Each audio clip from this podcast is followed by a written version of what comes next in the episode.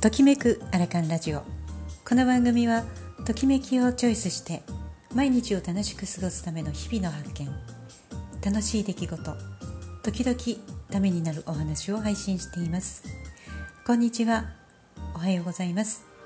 こんばんは。ちかです。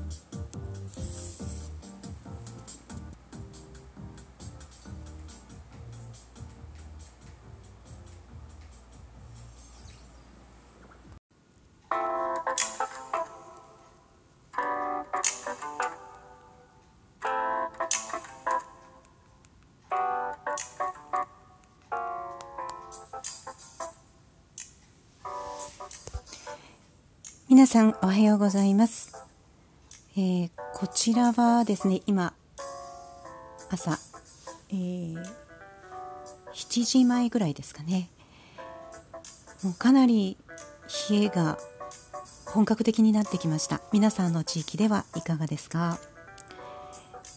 今日お話ししていくのはクリエイティブ脳にスイッチというお話をしていきたいと思います。え保育士になるための学びに発達学発達心理学概論っていうのがあります。子どもの発達過程での行動や心理を学んでいくものなんですが起業しているけれど起業塾にご縁があってつながってこれから起業する方や副業を自身の得意や好きから気づきに持っていき手のひらにお金を受け取るまでのプロセスをバックアップするそんな中でオンラインでつながった仲間と学びやつながりを得てリアルであってさらに交流を深めたり最近では特に自粛期間を終わってタイミングをまあ見てですね食事をしたり遊んだりしているメンバーもいるんですね。まあ私もその一人なんですが具体的には山登りとか脱出ゲーム。これは問題集買いましたね私も。遊園地でメリーゴーランドに乗っていたカナダチーム。他には日本の各地に住むメンバーに会いに行ったり愛知愛知県にいらっしゃればまた会いに行く。初めまして。なんだけど初めてじゃないんですよね。オンラインでつながっているのでリアルに会うのは初めてでも通じ合っていたりよく知っていたり。で少し話を戻すとこの村長の秋田稲美さんはじめ村民がよく遊ぶんですよ。音声配信もちょっとそのノリでしたね今思えば。幼児教育で学ぶ発達心理学から見ていくと子供って遊びながらその手を止めずに新しい発見をしますよね。でそれは遊ぶことで脳に隙間ができてピンとくるそんな感じだと思うんですよね。で、まあ、何が言いたいかなんですが昨日の夜ニューヨーク在住で元ミュージカル女優の小沢ひとみさんが開催するシンギングカフェのクリスマスバージョンに参加したんですよね。仕事もあるし学びもあるし年末調整があって年賀状もあるし年明けには周年も近づいているしで実はやることだらけすることだらけなんですよね。なんですけどそんな時こそこんな時こそそこに身を置いてみる。つまり脳に隙間を作りたいし気分転換もしたい。でそこからふっと思いつく。そんなところをちょっと狙っているというかちょっとうんそんな気持ちになっていますね。そしてまた新しい出会いもあるしつながりにもなるしえー、子供時代には遊びながらいろんな発見や面白そうが湧いてきて知っているとか知らない人とかにかかわらずひたすらクリエイティブに遊び続けますよね。最近では子供時代に遊べば遊んだ経験があったり夢中で遊ぶことが、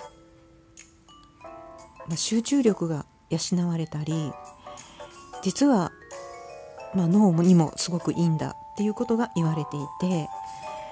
まあ、これって学校だけじゃなくって学習塾などでも、ま注目されていることなんですよね。勉強だけでなく遊びもする。しっかり遊ぶ。遊ぶからこそ楽しい。